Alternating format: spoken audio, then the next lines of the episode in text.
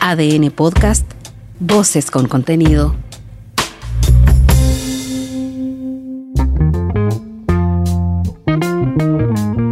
Hola, soy Mauricio Hoffman y este es Punto Aparte, un espacio de análisis sobre las noticias en las que vale la pena detenerse y dar una segunda mirada. Chile se enfrenta a la recesión. La actividad económica total no cayó como se temía en agosto, que iba a convertirse así en el primer mes de números rojos en el IMASEC, que es el índice mensual que mide esa actividad. No, la variación fue nula. Pero ese 0% oculta, por ejemplo, que el comercio se desplomó en 10,5% en el octavo mes del año, comparado con el mismo mes de 2021. Cayeron fuerte las ventas de las grandes tiendas y, más preocupante, las ventas de maquinarias y equipos, o sea, la inversión va cuesta abajo. El ministro de Hacienda decía esta semana que el aterrizaje está siendo más suave. Ojalá que eso no signifique que el tiempo de las vacas flacas va a ser más largo. Por lo pronto, este cuarto y último trimestre que acaba de empezar debiera ser más duro y convertirse en la antesala de un todavía más severo 2023, en que la economía se va a contraer, sí o sí, de acuerdo a todas las predicciones. Según Hacienda, en menos 0,5%. Según el último informe de política monetaria del Banco Central, eso solo sería en el mejor de los casos. En el peor, la economía podría achicarse en 1,5%. Por la afirmativa, 94 votos, 39 en contra, 9 abstenciones. Aprobado. Y todo esto nos lo buscamos, en buena medida, con la farra de gastos desorbitados de 2021, con retiros de fondos de pensiones que solo auguran pobreza en el futuro y unos ingresos de emergencia que sobrepasaron toda la lógica en un país pobre como sigue siendo Chile, aunque nos mantengamos como los más favorecidos de América Latina. La consecuencia fue una inflación que, menos mal, pareciera que ya estaría tocando techo con el 14,1% acumulado en 12 meses hasta agosto y se encamina a cerrar este 2022 en un nivel del 12% anual. Con todo lo que significa para los bolsillos de las familias, la UEF avanzando rápido hacia los 35 mil pesos, los dividendos disparados, los combustibles por las nubes, los alimentos consumiéndose los salarios antes del día 30 de cada mes. Estamos viviendo, tal como confirmaba el ministro de Hacienda, el necesario ajuste que había que hacer después del desbande. El apretón de cinturones que siempre pagan los más pobres, mientras los que más tienen siempre se defienden. Son tiempos duros, como las nuevas generaciones nunca han vivido.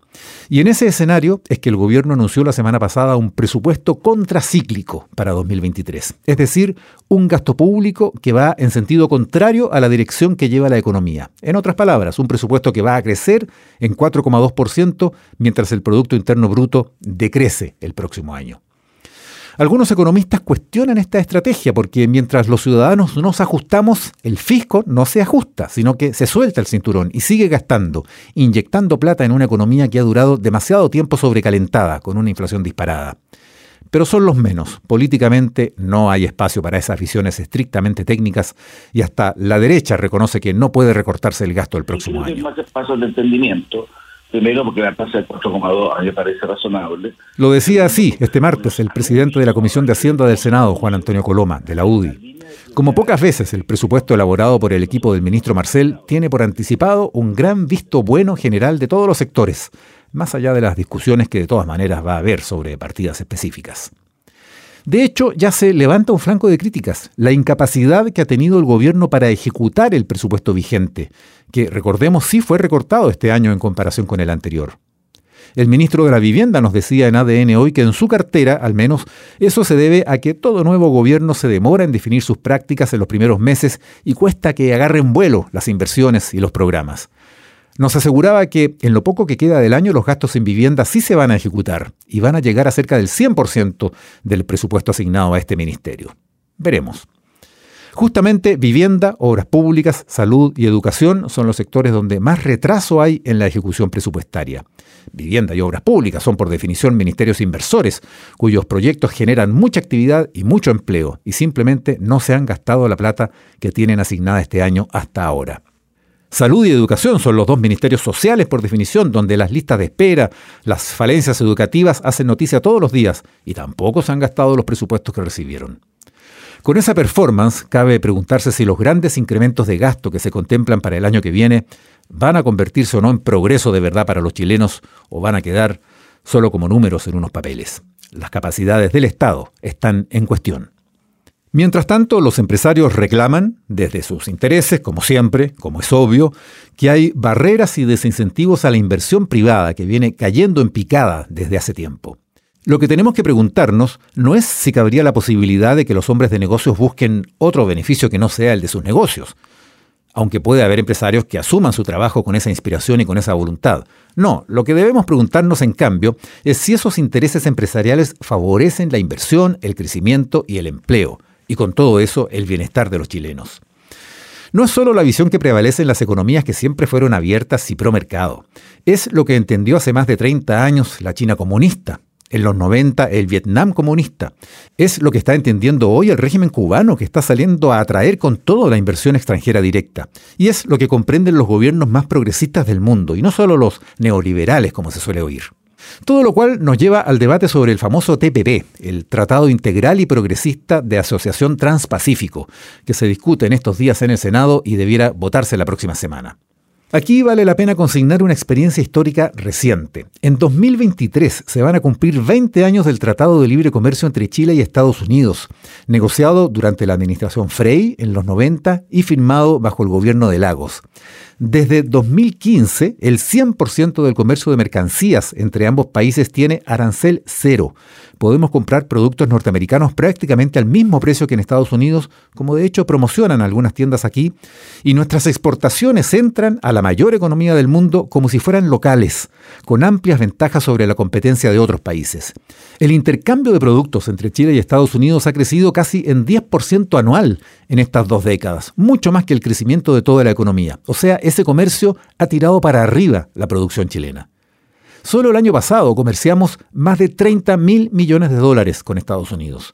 Gracias al TLC hemos podido importar combustibles, gas licuado, que es lo que más compramos a ese país, sin pagar arancel. Imagínense a cuánto estarían esos combustibles con el alza que han tenido en estos meses a nivel mundial. Gracias al TLC también, en pandemia podemos traer vacunas y reactivos para los exámenes PCR, sin pagar arancel. La misma dinámica está asociada a cada uno de los acuerdos comerciales que tenemos con países que generan dos tercios del Producto Bruto Mundial.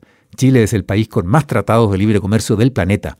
El CPTPP o TPP-11 es un tratado de nueva generación.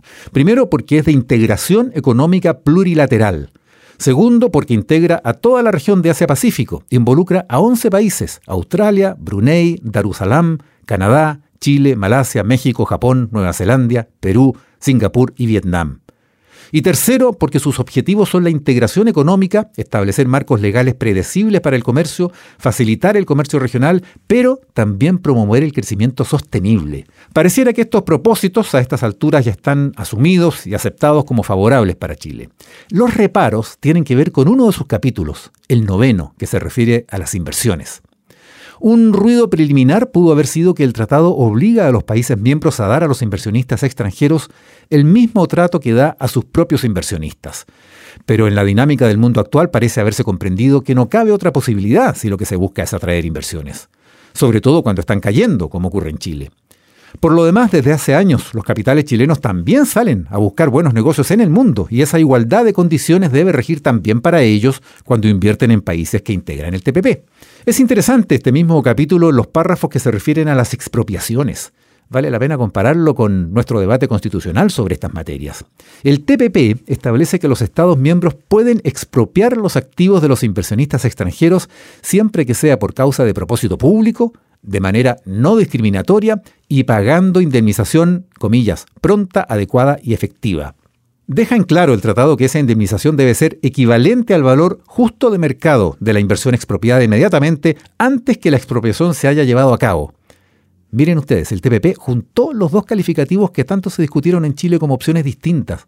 Valor justo de mercado. Así lo expone, de una. Pero la manzana de la discordia por estos lados hoy está en otra sección de ese capítulo sobre inversiones, en su sección B, referida a la solución de controversias entre los estados y los inversionistas. El tratado diseña todo un mecanismo para resolver esas controversias, partiendo por las conversaciones directas para buscar una solución durante seis meses, al cabo de los cuales, si no se ha logrado un acuerdo, se inicia todo un proceso por etapas que puede llevar a un arbitraje internacional. El punto es que, en primera instancia, el arbitraje debiera correr por cuenta del CIADI, que es el Centro Internacional de Arreglo de Diferencias Relativas a Inversiones, institución que depende del Banco Mundial, con sede en Washington, del cual somos socios todos los países miembros. Es una suerte de corte de la haya de las inversiones, donde se han dirimido todas las disputas de este tipo desde que existe el CIADI. Chile ya tiene experiencia lidiando allí y ha tendido a salir más bien favorecido. Y se recurre al CIADI si los dos países implicados en una disputa son parte del convenio del CIADI. Se puede acordar otra entidad para un arbitraje y nadie está obligado de entrada a ir ahí. En fin, esta es una discusión compleja que tiene muchos flancos y por algo se introdujo como punto de discrepancia en estos días en el Senado en reemplazo del mecanismo de solución general de controversias del TPP, que ya está definido en el tratado y que es igual para todos, es que el gobierno chileno está tratando ahora de negociar procedimientos bilaterales con cada país para firmar las famosas side letters o cartas laterales. El problema es que para eso hay que tener el acuerdo de cada uno de esos países y las negociaciones pueden tomar meses. Algunos gobiernos del Asia-Pacífico podrían negarse a esta pretensión chilena. ¿Qué pasaría en ese caso? No sabemos. El TPP seguramente va a ser aprobado la segunda semana de octubre, pero el presidente de la República, ya lo ha dicho, no lo va a poner en vigor hasta que tenga terminadas las negociaciones de las cartas laterales. Pueden pasar meses entonces con un tratado aprobado pero no vigente, o sea, en el limbo. Y todo eso mientras el país necesita con urgencia inyecciones a la vena de la economía que estimulen el crecimiento, expandan el comercio, abran mercados, generen trabajo y mejoren las condiciones de vida. El desempleo está creciendo. En el último trimestre se mantuvo en 7,9% a nivel nacional, pero los expertos advierten que ese número esconde la crisis y que sigue habiendo medio millón de empleos menos que antes de la pandemia. Y los salarios están cayendo en Chile. Las remuneraciones reales están perdiendo poder adquisitivo. En estos días no solo se discute el TPP, empieza a correr el calendario del trámite presupuestario que ya comentábamos. Se debate la reforma tributaria, que está en el centro de todas estas discusiones. Viene la reforma previsional, que hay que financiar, no solo con plata pública, sino con más cotizaciones, en teoría con cargo a los empleadores. Estamos, por lo tanto, ante discusiones monumentales, que necesitan recursos gigantescos y fundamentalmente un impulso colosal al crecimiento si no queremos ver políticas desfinanciadas a la vuelta de unos años. Se necesitan voluntades alineadas con esos objetivos que superen las diferencias. No solo se espera humo blanco en el acuerdo constitucional, también urge el gran acuerdo por el crecimiento y el bienestar.